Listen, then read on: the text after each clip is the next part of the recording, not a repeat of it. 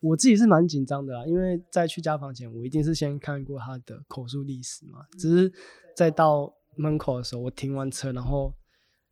我就刚我就深吸自己一口气，我踏进去，我就跟他说我可以，我一定要完成这一次家访。他在台湾，或是说在这个土地上，在世界上这个土地上面，是真的快没有亲属了这样。但我觉得，如果能够定义去家访他们，能够让他们开心，我觉得就值得了。像是之前高波过世的时候，我那时候就觉得哦，真的很难过，就是就会想说，哎，你你身为一个专业的助人工作者，可以难过吗？但是我后来就觉得，嗯，确实就是，如果我会难过，就代表他真的对我是重要的，我们真的很建立了真实的关系，然后。他不会因为这个工作消失就消失。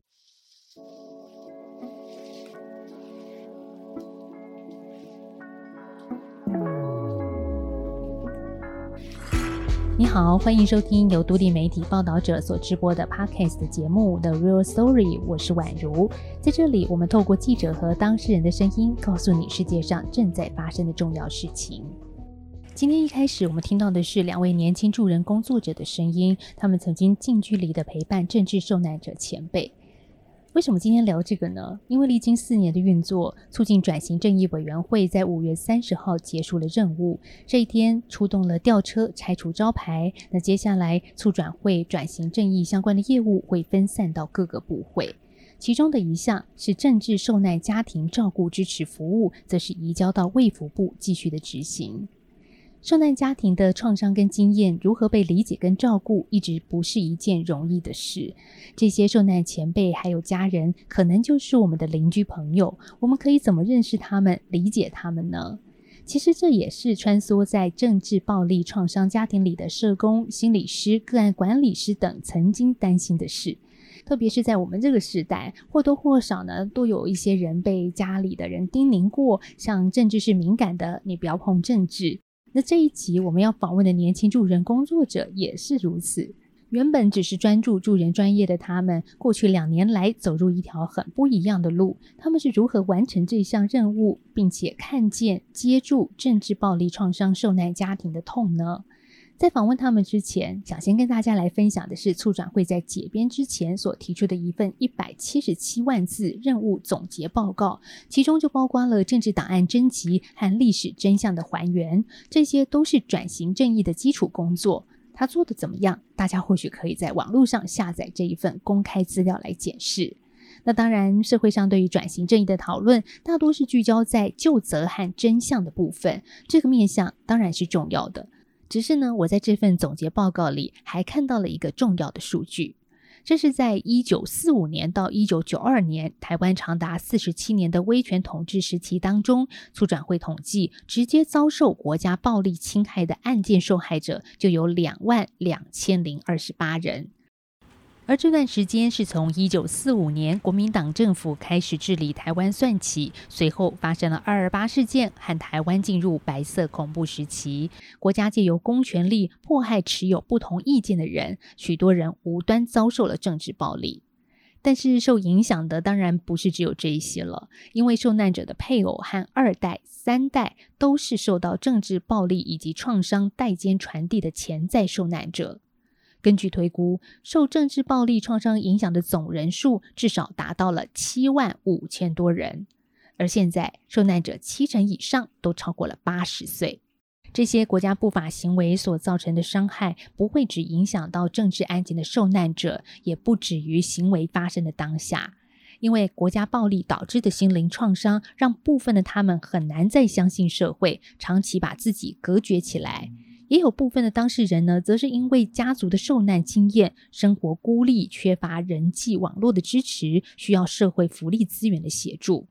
所以，政治暴力受难者以及家属的照护需求因人而异，他们的创伤如何被理解跟疗愈，这是在过去比较少讨论到的。特别是如何透过国家的力量来面对。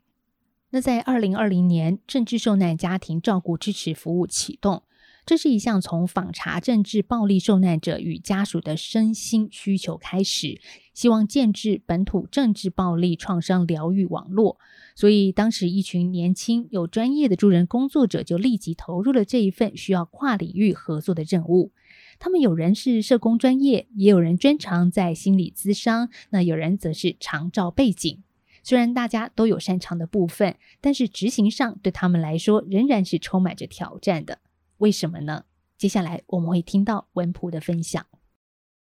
呃，我是心理智商背景的，就是我现在还在念张师大的心辅之所，然后我现在在做智商的全职实习，所以在这个就是呃政治暴力创伤疗愈的这个跨专业的工作中。我比较是属于心理的专业，所以我现我有心理背景的相关训练，可能也是这三到四年的事情。那在那之前是在就是我大学的时候是警大，然后我有出来当警察三年，然后因为不喜欢，就是没有没有什么自我认同感，所以后来我就呃去美国念书，然后那个时候就念的是性别所。性别研究的研究所，哎，其实当警察那时候就开始，就开始思考环境跟人的关系，社会结构跟人的关系。我大概在刚回台湾的时候就注意到政治暴力创伤了。那时候是二零一八年的时候，那个时候我就开始看到他们正在培育工作者。可是因为那个时候，呃，我注意到的时候已经是。就是处转会这整个工作，他们有一个前期的入家访查，他们有个身心呃身心需求调查，然后收集完这个身心需求调查之后，前面都还只是访谈而已，然后一直到一零九年才开始我们的这个据点，台中据点，对，台中、台北、高雄三个同时开始，才开始真正的做嗯政治暴力创伤的疗愈工作。当时有多少个个案？当时我十几二十，到后来有三十吧，三十左右。那个进入都是很困难的。我们有他们的一些联系方式，可是那不代表我可以直接打电话过去，或者是直接跑去拜访。但有一些可以顺利的，就是透过电访，然后收集一些资料，就可以询问说：“那我方便去拜访吗？”这样。那有一些是不见得在资料上的，而且也不见得愿意接电话。那那一些人，我们就像我刚刚说的，就要用各种，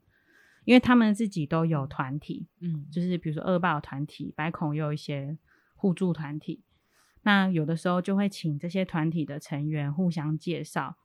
或者是就像我刚刚说的，就是很很像很土法炼钢，很像业务。就是出没在他们平常会出现的场合，让他们认识你们。就是跑去递名片，然后自我介绍，然后问说能不能去拜访这样子。可是有什么理由去拜访人家？你们怎么说？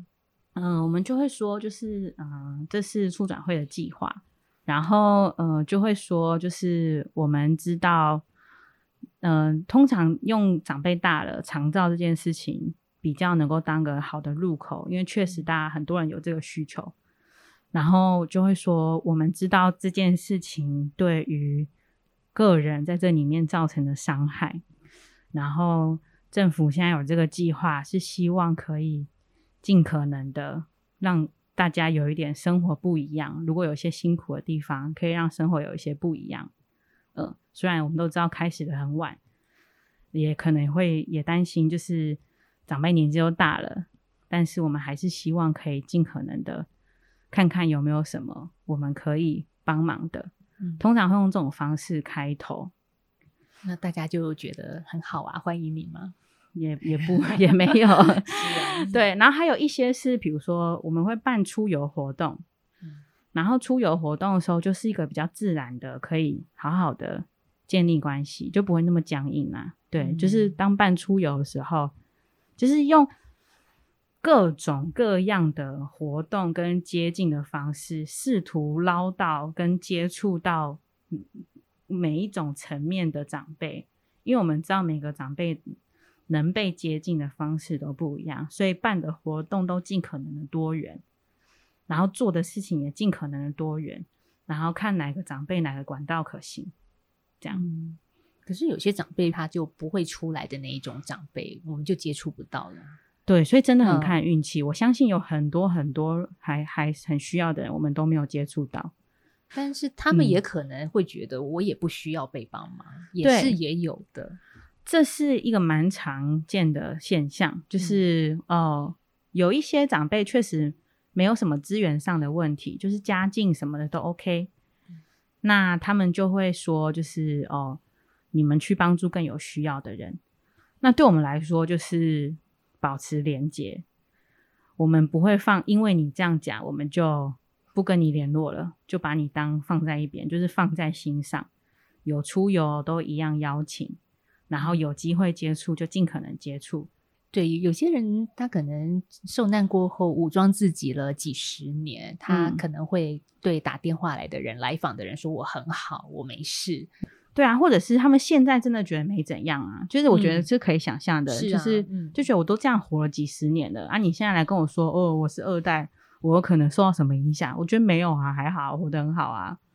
但是有一些需求是接触久了就会慢慢的浮现，就不光只是长照，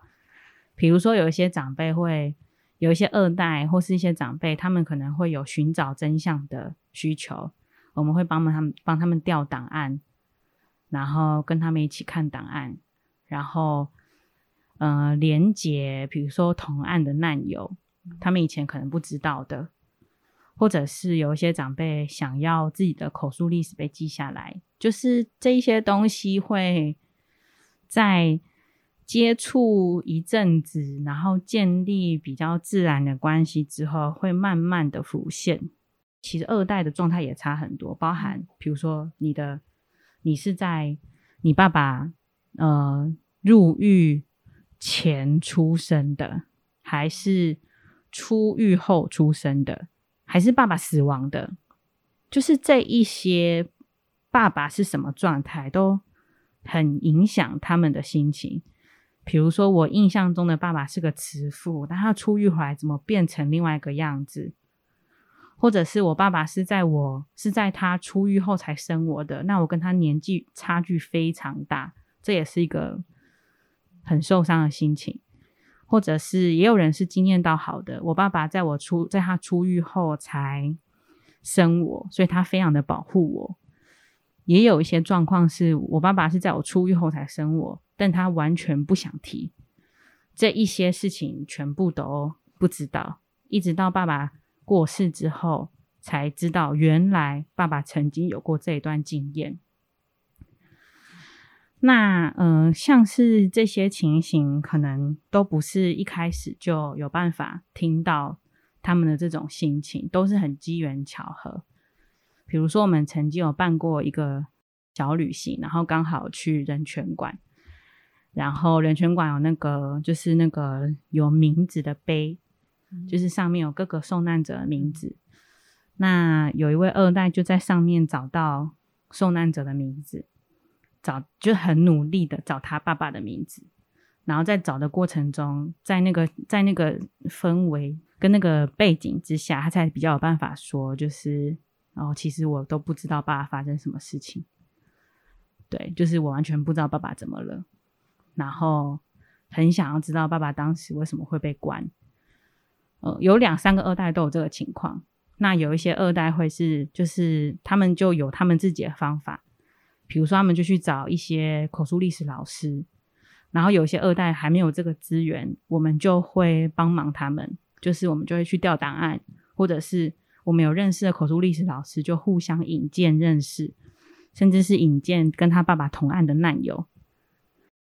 要开启受难者及家属的创伤纠结，不是一件容易的事。这些伤口很可能被掩盖，不想再提。那也曾经因为长期的晋升，让人不知从何说起。当然，也有受难者前辈已经习惯有人拜访，见到文普呢，就像开水龙头似的，一下子说了很多。这对文普来说，应该是一件开心的事吧？但有的时候啊，并不尽然。因为呢，这可能只是受难者与外人互动的时候习惯开启的一种自我保护机制，就是只聊一些他们认为安全、可被公开的事。通常会有一些长辈特别的常出来说话，就是会有一群长辈，他们已经很常出来跟大家发表了，一起一一些很很习惯于曝光的长辈。那也有一群是根本就不想讲，或是不愿意讲，或是觉得讲了有什么用。然后不只是长辈，还有二代手足配偶，就是他们每一个人都呈现很多很多不一样的样子。然后也因为他们的不一样的样子，我们就要有不一样的修正，就是我们每一个每一个长辈接触的方式，能做什么，全部都要因人而异。我觉得我在面对长这些长辈的时候，就就是很纯粹的尝试要感受他们的痛苦。呃，我觉得很多时候就是你看那个书，然后看。那些呃口述历史，它毕竟还是离我们很远。就是就就历史来看，呃，就时间来看，我们跟他还是隔了一些距离。我觉得我很多时候反而是要尝试去理解他们的痛苦。要我觉得，因为好，我自己觉得啊，这好像是身为助人工作者需要的，就是要尽可能的去理解他们的痛苦，他们到底经历了什么。我觉得还是非常非常困难，就是他们很多时候讲的很痛苦、很悲愤，但是要能够完全去想象他们经历了什么，真的还是很困难。我比较能想象跟共感的，反而是就是香港，因为香港离我们比较近，然后那个形态也很像。可是我觉得，对于长辈们，真的就是要一直去看他们的口述历史，跟去想象他们那时候经历的。就是为这份工作做准备，就是呃，它不只是像是一般的社服助人工作，它不是被动的等着长辈来联系，嗯，就是这个工作主动性要很高，就是这是一个很 tricky 的事情，就是你看他们的口述历史，然后你对他们有一个想象在脑袋里面，可是看到他们之后，又又要把先把这个放一边，又要只是很真诚的跟他们互动。然后再回来修正自己的想象，然后再看还有什么方式可以，呃，让这个疗愈比较有可能发生。嗯，在这互动过程中，有没有你觉得印象最深刻的一个长辈？当然就是高贝贝了。哎，我跟你讲啊，跟你讲那个那个，嗯，你跟我来看一看，你们那个那个摄影这些，这个是起码的条条件了，你们要。老婆啊，哎，我回来了，你起来呀！坐满满的，后面都站着。我是怕什么呢？警察来找你们麻烦的。高贝贝，你听哦。高贝贝您好，被你的小传感动。完全就是现在会看到的艺术品哦！哎呦，艺术品真的自己都用麻起来。现在我们听到的是促转会帮高波波所拍摄的纪录片片段。那高波波正在分享他的摄影作品。其实那个摄影展，高波自己是半推半就的。嗯，高太太是比较有动力的那一个人，所以我觉得，虽然说他当时没有办法。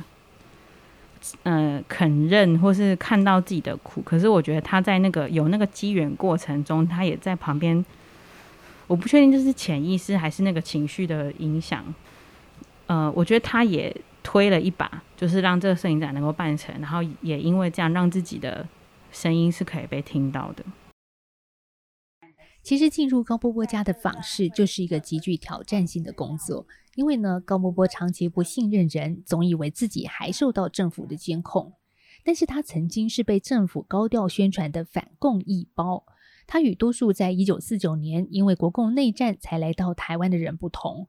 家在广东，身为地主之子的高波波，是在受不了共产党清算斗争的折磨之下，一九六二年坐着当时偷来的小艇偷渡到澳门，最后选择到台湾定居。那个时候呢，台湾社会普遍流传中国大陆没有饭吃，只能啃树根、吃香蕉皮。结果呢，高波波一听之下，脱口说出“中国有饭吃啊，只是吃不饱”这样的一句话，就被同事检举他是为匪宣传，遭到惩治叛乱条例的第二条第一项，俗称二条一，起诉唯一死刑。之后呢，改判十二年有期徒刑。而出狱的时候，高波波已经四十岁，但是他的心从来没有离开过那小小的牢房。高波他算是那种不太愿意说的，就是他身上有有一些蛮明显的政治暴力创伤的后遗，就是持续的对外人的不信任，然后呃，持续的觉得自己仍然被监控中。就他没有办法相信，现在已经没有人在监控他了。你那时候见到他，他已经很高龄了嘛？对啊，八十几岁了。对啊，所以一直都还是活在感觉有人在监控的状态。对对，然后对进来的人都会有一定的怀疑，所以太太就非常的辛苦，因为呃这些长辈很高龄了嘛，可是他不愿意别人来帮助他，他不会那么快的相信你，觉得。你是善意的，就是那个时候，他的太太一个人照顾他，真的是照顾到精疲力尽。嗯，所以后来二零二零九月那时候刚入家的时候，他们才第一次申请了那个居服员的服务。可是其实申请那个居服员。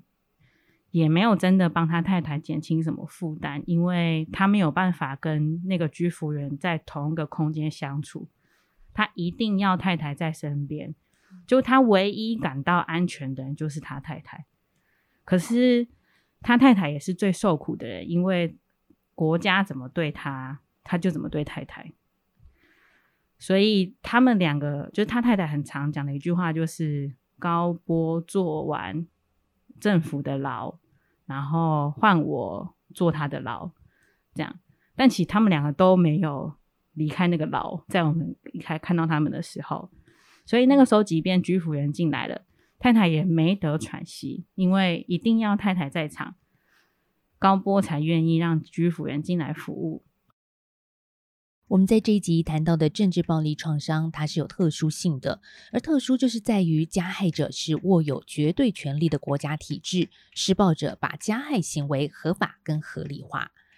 中央研究院民族学研究所副研究员彭仁玉常年关注政治暴力创伤，而他在研究当中就曾经提到，部分的受难者因为被关押与刑求的过程中遭受非人化，还有被剥夺主体的对待，所以导致个人生涯中断、社会孤立，甚至是精神失常。而受难者在出狱之后，在持续性的自我怀疑，还有对生活失去掌握感之下，经常会累积自责。愤怒和绝望的情绪，这些无法宣泄的感受，有可能触发受难者对自己的毁灭性冲动，甚至是在亲人身上复制暴力。这当然不是他们愿意的。政治暴力之后的创伤呈现类型因人而异，有些人明显，有些人是隐为的。根据研究，政治受难者如果曾经遭受酷刑、凌虐等非人化的对待，有的时候会摧毁自己生而为人的信念。即便事件过后多年，可能仍旧是受难者难以修复的伤痛。他会看起来很亲切，可是内心是有防备的。我觉得，如果就高波作为例子来讲啊，我们这个年纪的差距，反而是我们可以建立关系的一个好的那个契机。那个氛围就很像我跟我的伙伴是高波跟高太太的，就是呃孙孙女来聚会的那种感觉。然后我就是这种，我觉得就是这种感觉，才让那个关系可以自然的建立。那我们也没有抗拒这件事情。因为高波一开始，他他对于不熟的人会紧张、跟焦虑、跟不信任的人，他会一直讲，就是中国的历史，就是好像八竿子打不着，但是就是好好的听，就是对他有兴趣，然后我们就营造一个很像那个氛围，就很像我跟我的伙伴是高波跟高太太的，就是呃孙孙女来聚会的那种感觉。然后我觉得这种，我觉得就是这种感觉，才让那个关系可以自然的建立。那我们也没有抗拒这件事情，就是我们就觉得就是很顺着那个关系。然后，呃，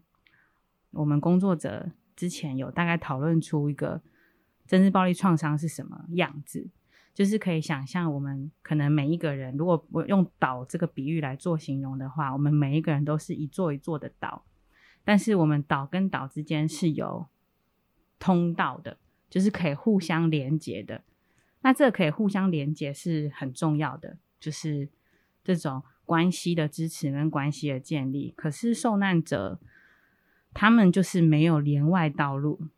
没有人可以出，它里面的东西不能出来，也没有人可以进去。就是对于关系的不相信，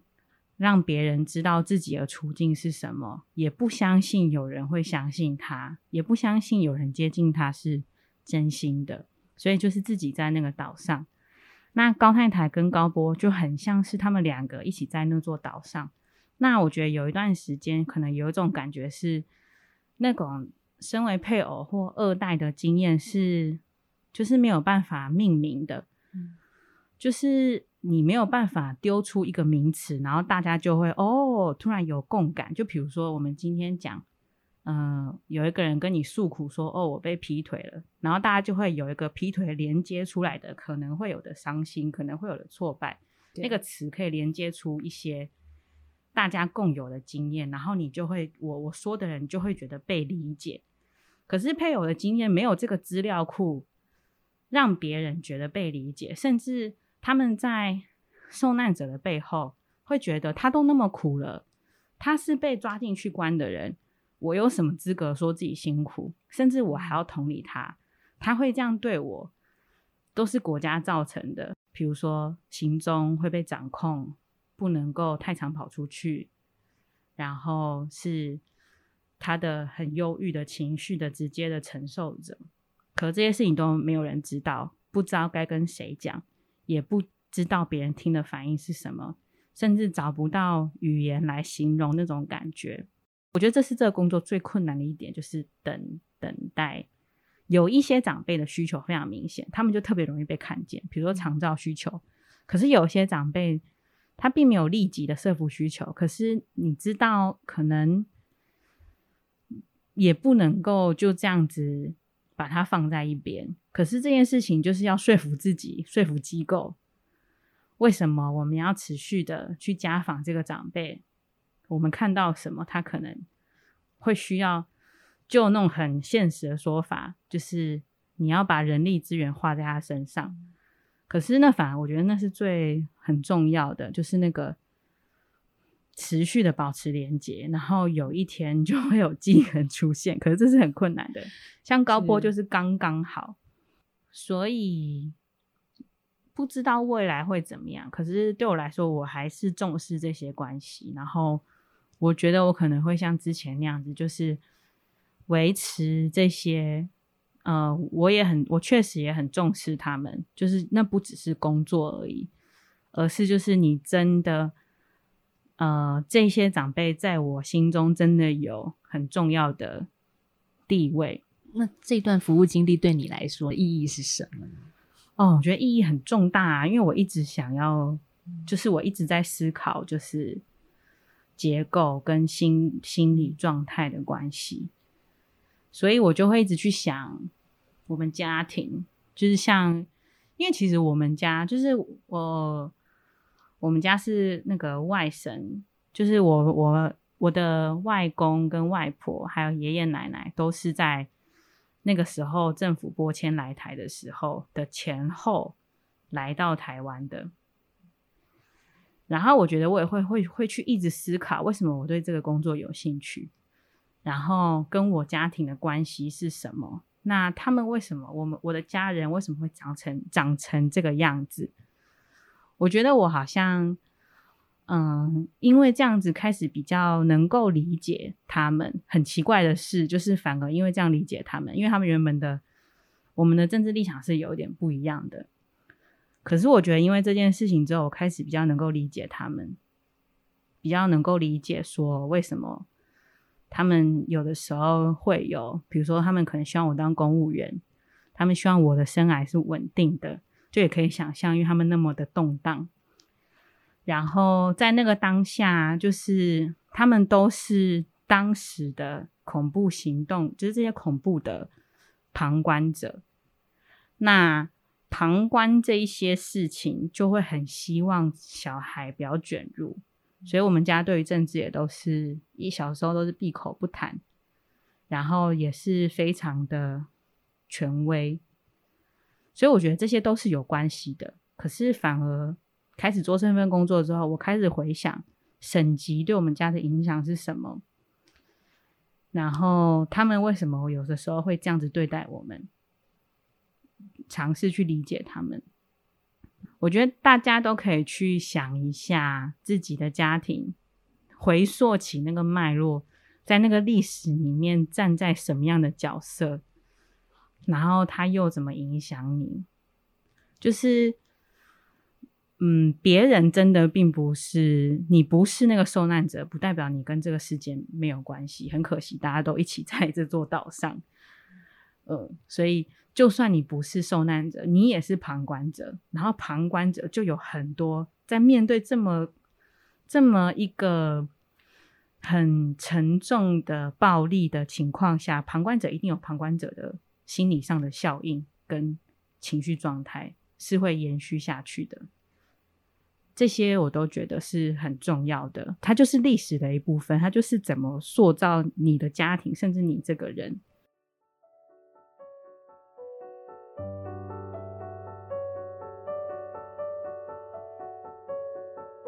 它总共有三集，那边也还有其他本，就是它是台中受难者的口述历史，所以就会蛮建议大家可以去搜寻类似的书籍，下面就会有一些个案的名字。那个案的名字可能受访者是他的小孩，因为长辈已经不在了。现在我们听到的是第二位受访者燕玲的声音，她在政治暴力创伤助人工作当中担任个案管理师的角色。长照服务是他的专长，他和另外一位伙伴现在共同服务中部地区四十多个受难者家庭。各管师主要还是做家访、电访为，就是初步认识跟初步跟他建立关系的这一个状况。那进去家里面过后，我们会去了解他们家的家庭状况，或是说这个长辈的身体需求有没有什么其他。需要协助的地方，那我们就会开始帮他找资源，然后连接资源跟媒合服务这样子。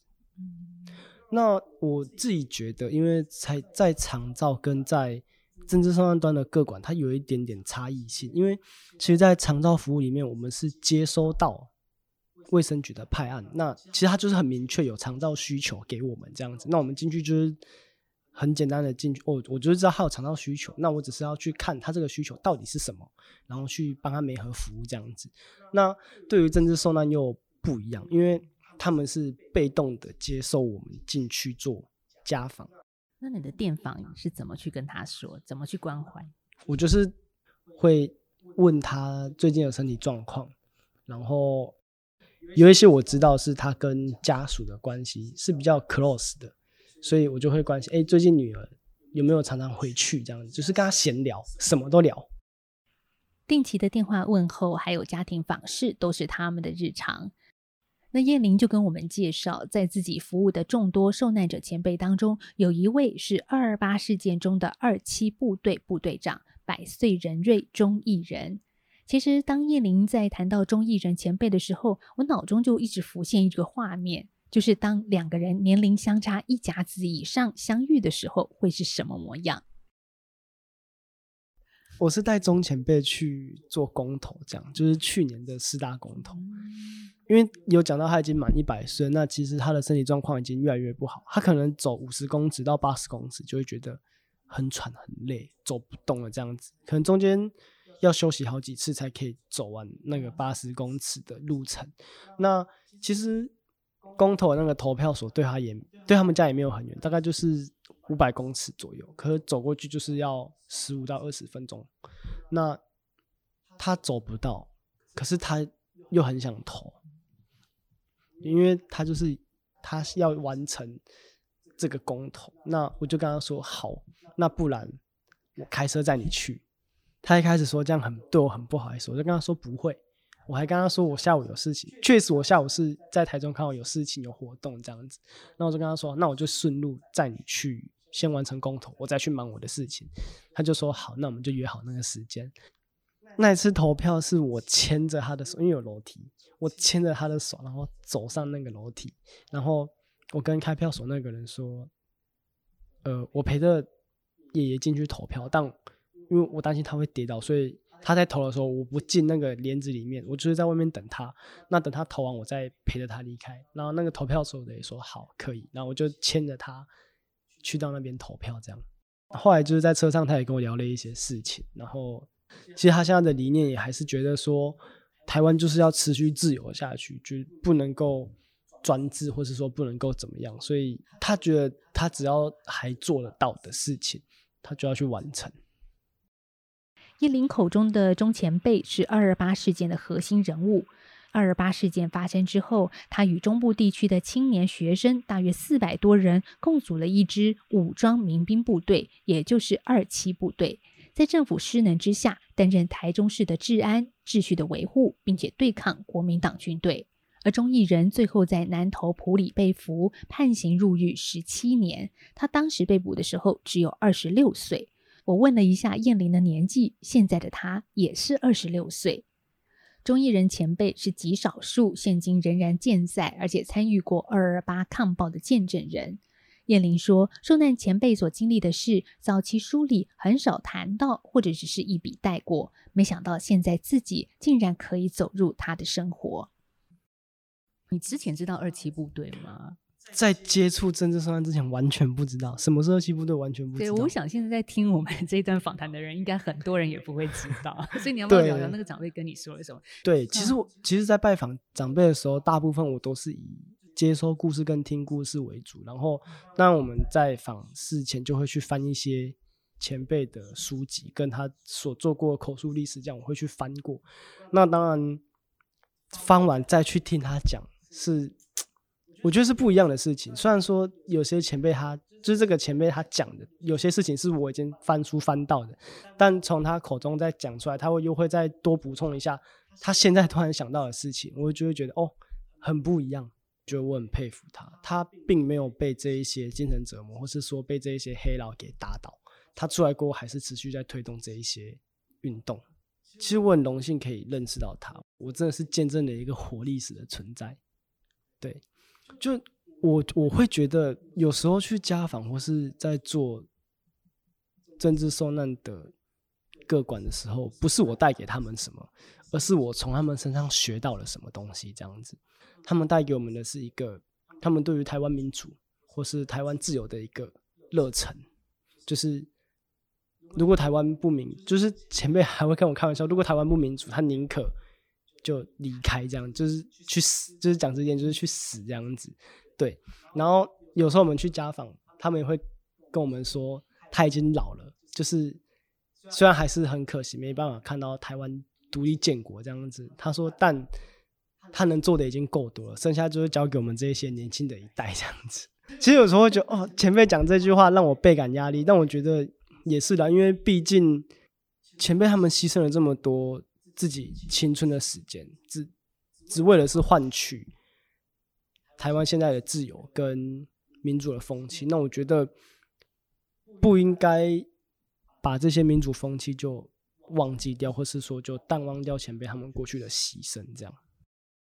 叶玲读大学的时候，主修的是长照。那她现在在服务高龄受难者前辈的过程当中，也会适时的引入自己的长照专长。他说呢，自己特别有长辈缘啊，所以做起来格外有成就感。当然，家人一开始对于一个大学毕业生投入照服员的工作，其实还是有疑虑的。就以前的照服员被讲的很难听，就是换尿布啊、擦屁股这一种。那一开始我要投入的时候，我家人其实不是排斥，就是不是反对我去投入这一块工作，反而是担心我做不做得起来，会不会太累这样子。对，所以其实一开始家人的担心，我其实都蛮能感受的。因为如果是我自己的小孩，然后要跟我要说要投入这种产业工作，一开始是我我也会担心，但当后来他。做的越得心应手，或是说他可以给家人带来一些照顾上的帮助的时候，或是协助的时候，会觉得嗯，好像他读对科系了，又或是说好像他找对工作了这样子。哦，那刚刚谈到的是你在一般的长者的照顾服务工作，那可是现阶段你有一部分的服务也是在政治暴力受难者的长辈以及家庭的上面。就我觉得最大的冲击，嗯，应该不能说冲击，我觉得最大的改变是，好像大家都会说处长会这个工作非常的政治，但我觉得其实没有这么复杂，只是我们还是想要把这些长辈照顾好。对当就我跟我朋友讲，我在做处长会工作的时候，他们也是会担心说，我就是会不会是政治操作或是什么？就最常听到的时候，最常听到的其实就是平时大家都不提二二八，会提二二八一定是选举要到了。对，就其实我觉得听到，就我我听到的时候，其实对错一半呐，因为以现在的就是可能二二八真的是要选举的时候才会。被提出来再讲，但这些平常的组织，真正在工作的时候，是一般人没办法去接收到，或是去得到这些消息的。比如说像二七部队，他们每年都会有，就是新文化协会每年都会去祭拜二七部队的那一些前辈，那一般人就是不会得知这个消息啊。这个我也是等进处长会工作过才。知道有诶有这个活动，而且其实他办的很盛大这样子。但是这些经历，在跟你同年龄的人来说，如果他们不是真正去看那些历史，或者你刚刚说的口述，或者是这样的，我会讲，我会讲给他们听。他们能理解吗？你的同辈？我会跟他们说：你们先不要讲话，听我把故事讲完。然后把故事讲完过后，让他们自己去思考。对，就其实有一个。就有有一点是，我觉得是在我投入政治受难过后，才让越来越累积的那个，对我自己来说是一个情绪，是过往二二八，人家就会觉得这是一个廉价，我要规划去哪里玩，我要规划去哪里出游这样子。但大家有没有想过，为什么会有二二八这个年假？这个背后的原因是什么？为什么二二八要放假？就是我。其实蛮希望大家去思考，跟真的去理解二二八为什么要放假这件事情，而不是就是二二八就是一个年假，我们要开心出游。你们开心出游的同时，有些人是面临到他要去缅怀过去这一些长辈跟家属的牺牲。那对于我生活的改变，其实我自己会更关心这一些相关的事情，包含。更关心国际情势。我做举例，乌俄战争会去探讨更多背后的原因，然后更关心这些受难者，再来转型正义过后要怎么去推行。我觉得这些都是重要的。即使我以后没有再做这个工作，我都还是会持续关心转型正义会走到哪里。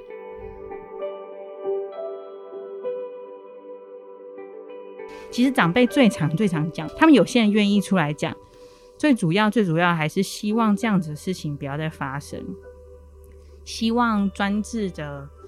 这种恐怖的统治不要再来临，希望把这些呃，就是这种政治的暴力、这种大规模的权力非常失衡的一个。一个一个政体施加在个人上的暴力，可能会对于整个家庭有多大伤害？这些事情让大家知道，然后就像那些长辈说的，希望他再也不要再发生了。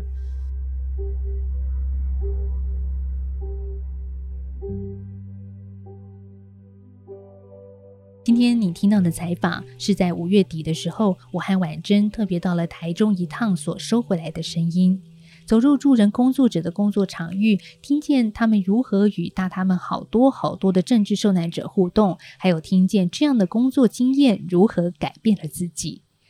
回程的路上，我和婉珍聊起了采访的感受。那婉珍说，发生在这一些受难前辈身上的伤害被放了几十年，可能这一些从来没有被认定是伤害，也可能是国家与个人的逃避。虽然是大时代下的事件，但也是每个人的缩影。我们都有可能有受创的经验，可能选择是忽视它、自我怀疑、无法定义自己的伤口。所以，我们怎么从前辈的生命经验当中找到共鸣，找到自己面对那些纠结的方法呢？这或许也是年轻的我们自己待解的功课。婉珍说的真好，所以今天我们就用婉珍的话来做结论。谢谢你听到了最后，我们更要谢谢受访者告诉我们世界上正在发生的事。今天这集节目是由婉珍跟婉如共同制作，别忘了帮我们在脸书、IG 上分享节目，并且 tag 我们。报道者是一个非盈利媒体，仰赖大家的捐款来营运，行有余力也请记得赞助报道者。谢谢你的时间，我们下次再见，拜拜。